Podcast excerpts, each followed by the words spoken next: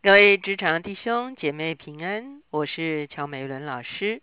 今天我们灵修的进度来到加拉太书第五章，我们要从第一节看到第十五节。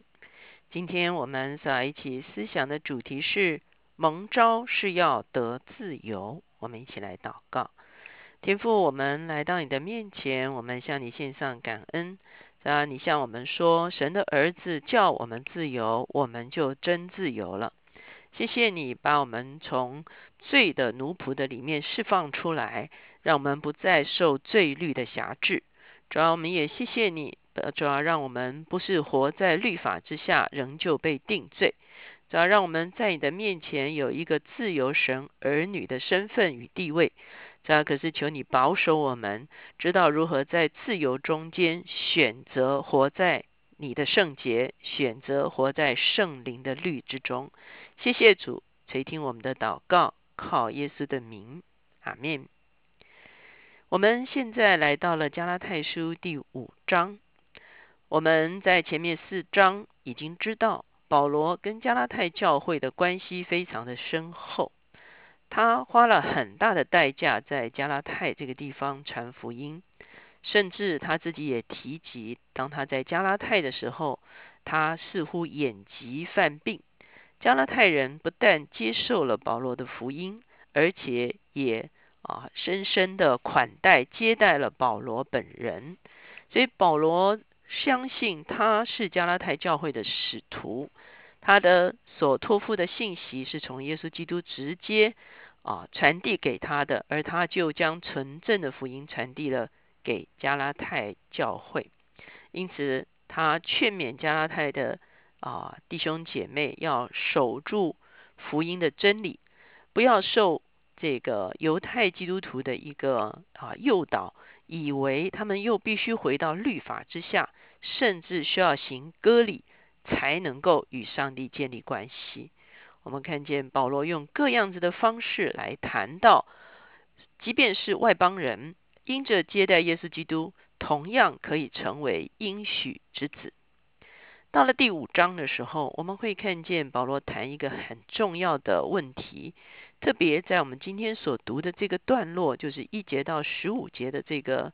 中间，他特别谈到一个所谓我们在基督里面的自由，也有一些解经家把加拉太书就认为是讨论什么是基督里面的自由的一个啊主题的书信。虽然这个自由在第五章的时候才提出来，可是的确保罗这个所谓基督里的自由的这个概念呢，是贯穿整卷加拉太书的。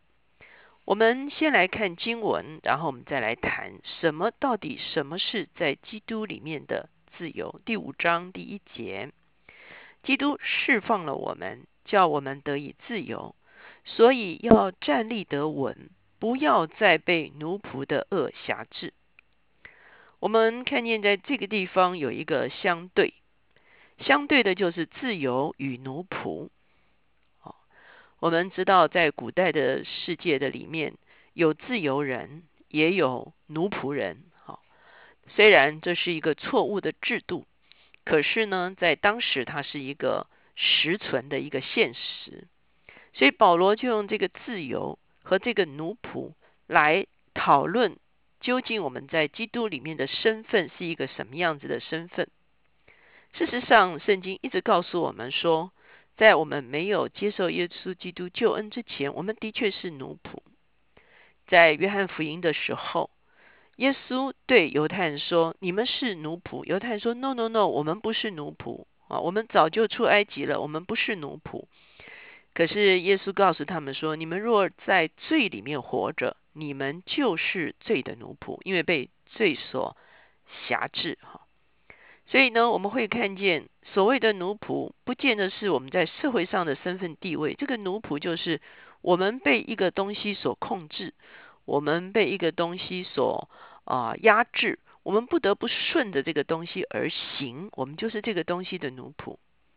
从耶稣的角度，不但是犹太人，而是世界上所有的人，其实原本都是罪的奴仆。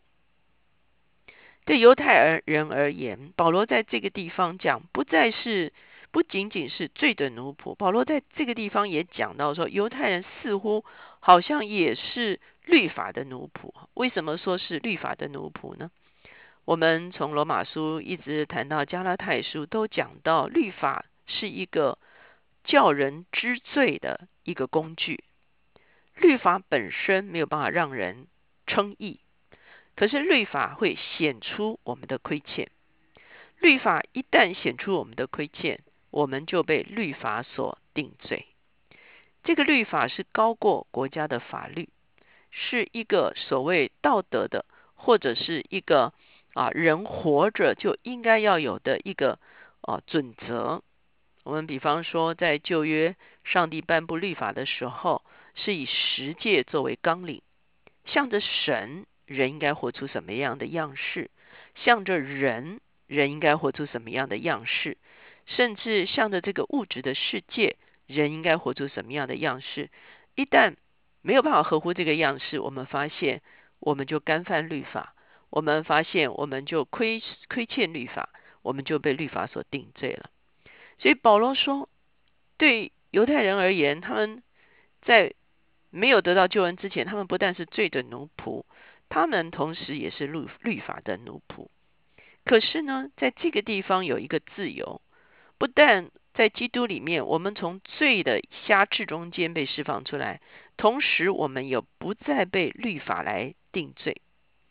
我们来看从第二节，保罗在讲这个奴仆的恶是怎么讲的。第二节，我保罗告诉你们，若受割礼，基督就与你们无异了。我在指着凡受割礼的人，确实的说，他是欠着行权律法的债。你们这要靠律法称义的，是与基督隔绝，从恩典中坠落了。我们靠着圣灵，凭着信心等候所盼望的义。原来在基督耶稣里受割礼不受割礼全无功效，唯独使人生发仁爱的信心才有功效。我们看见保罗是反复的谈到，靠割礼无法称义，靠律法不能称义，只能凭着信心领受上帝借着基督所赐给我们的义，而让我们在圣灵的里面活出了那个属上帝的生命。好，这才是真正的啊一条活路。第七节，你们向来跑得好，有谁拦阻你们，叫你们不顺从真理呢？这样的劝导不是出于那招你们的，一点面笑能使全团发起来。我在主里很信你们，必不怀别样的心，但搅扰你们的，无论是谁，必担当他的罪名。弟兄们，我仍仍旧传歌里，为什么还受逼迫呢？若是这样，那十字架讨厌的地方就没有了，恨不得那搅乱你们的把自己割绝了。我们就看见保罗哈来争论这个行割礼的事情哈。保罗说，这个割礼的教训是一个笑哈，会啊一点点的错误的教训会导致整体的信仰的偏差啊，这就是保罗的意思哈。保罗也说，若是他继续传割礼，犹太人一定非常欢迎他，犹太人就不会排挤他。我们会看见保罗说，不然我传的不是割礼，我传的乃是十字架哈。所以这是保罗再一次提醒加拉太人，不靠割礼，不靠律法。可是我们再回到这个主题，就是保罗所谓的在基督里面的自由的这个主题。我们来到十三节，弟兄们，你们蒙召是要得自由，只是不可将你们的自由当作放纵情欲的机会，总要用爱心互相服侍。因为全律法都包在“爱人如己”这一句话之内了。你们要谨慎，若相咬相吞，只怕要彼此消灭了。我们看见第一节和第十三节到十五节都是谈到在基督里面的自由。我们刚才说了，没有在基督里面，我们都是罪的奴仆。对犹太人而言，他们甚至是律法的奴仆。那当然，我们啊。在我们自己的制度之下，也有法律哈，我们也会被我们自己的法律所定罪，我们也是不自由的。可是基督在这个地方，保罗在这个地方说，他说我们得着了一个自由，这个自由是在基督里面的自由，就是我刚才说的，不再被罪辖制。对犹太人而言，也不再被律法所定罪。那这个自由是不是就是一个为所欲为的自由呢？就好像耶稣在啊马太福音的时候说：“既然神的国度来到了，那旧约的十诫、旧约的律法是不是就已经没有啊价值了呢？”说旧约说不可杀人，到了新约哦不再活在律法之下，难道可以杀人吗？我们当然知道不是哈。虽然我们不再被罪所辖制，虽然我们不再被律法所定罪，可是我们需要善用这个自由。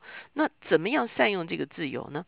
他说。这个自由并不是让我们重新回去选择放纵情欲，乃是让我们选择顺服圣灵。亲爱的弟兄姐妹，其实这就是谈到我们在信仰中间非常重要的一个环节，就是很多的神学家谈到的，我们是有自由意志的。我们的确承认，上帝造亚当的时候，并不是造机器人。我们现在看见机器人当道，可是人类还是在机器人上有所设定。机器人没有办法自由，它必须 follow 那个程式来动作。可是上帝的确给予人类非常高的一个位分，就是亚当可以自行决定，究竟他要顺从上帝的命令，不吃分别善恶树的果子，还是他自行决定，他就吃了分别善恶树的果子。这是亚当自己做的一个决定。上帝容许人自由的选择来顺服他，而不是滥用自由，活在一个啊抵挡上帝的一个情况中间。所以保罗的意思是说，我们现在在基督里面，已经以前是最压制我们，我们没有办法自由。可是我们现在罪已经不能压制我们，我们已经自由了。可是我们不会。我们不应该自由的重新回到罪的律的里面，而是我们要自由的选择圣灵的律。曾经有一个故事讲到，有一个人去到市场，他看到很多的鸟被脚上绑了绳子，在地上走来走去，不能够自由飞翔。他付了钱，要求鸟的这个贩子把鸟给放了。可是他发现很奇怪，这些鸟不但不飞。而且还在那个绳子的范围中间走来走去，虽然绳子已经没有捆绑住他们的脚了，可是他们却仍然以为他们不能够自由的飞翔。我们看见，当罪的律在我们的生命中间产生了很深的影响力，虽然我们在基督的里面已经在地位上得以自由，可是当我们一旦自由的时候，以前是不自由的，因为罪会。辖制我们，好像保罗说：“我不愿意做的，我反倒去做；我愿意做的，我就没有能力做。”可见我们不是自由的。可是，一旦自由了，我们就可以选择。鸟可以选择继续在地上走，就如同人可以选择继续活在罪律之下。鸟也可以自由飞翔，就如同我们自由之后，我们选择主动的选择顺服圣灵的律。上帝造我们，渴望我们。主动选择顺服他，渴望我们在自由的里面，自由的选择来顺服他，这才是在基督里面的真自由。所以保罗在十三节说：“蒙召是得了自由，可是不要将自由当作放纵情欲的机会。”太好了，我自由了，我我我我可以做所有的选择。我们看见这是啊，世界上。很多的人对自由的一个解释，自由就是我爱做什么就做什么。可是很多人也会告诉我们，自由是我们可以选择不做什么，那才是一个真正的自由。所以保罗在这个地方告诉我们，我们一旦不再被罪辖制，我们就要选择不再回到罪的里面，而选择活在圣灵的律的里面。好叫我们能够将神儿女的生命的样式，就是爱人如己的这样子的一个样式，能够活出来。当我们能够活出来爱人如己的时候，他说全律法其实就成就了。所以我们会看见接下去的经文呢，保罗就要来谈到什么是顺着圣灵的律，不顺着肉体的律而行。我们在下一次的时候，我们就会更深一步的来谈到。在基督里面的自由。我们一起来祷告。亲爱主，我们来到你的面前，我们向你献上感恩。啊，是的，我们在没有得着救恩之前，我们活活在罪的辖制的里面，我们没有自由去做对的事情，主要我们不所所不愿意的恶，我们反倒去行。主要谢谢你在基督里面释放了我们。主要好像保罗说，在基督里面，哦，主要就得以，哦，主要不再活在罪的奴仆的身份的里面了。我们一旦自由，求你帮助我们主动的选择顺服你。自由的选择顺服你，自由的选择顺服圣灵的引导。谢谢主垂听我们的祷告，靠耶稣的名，阿门。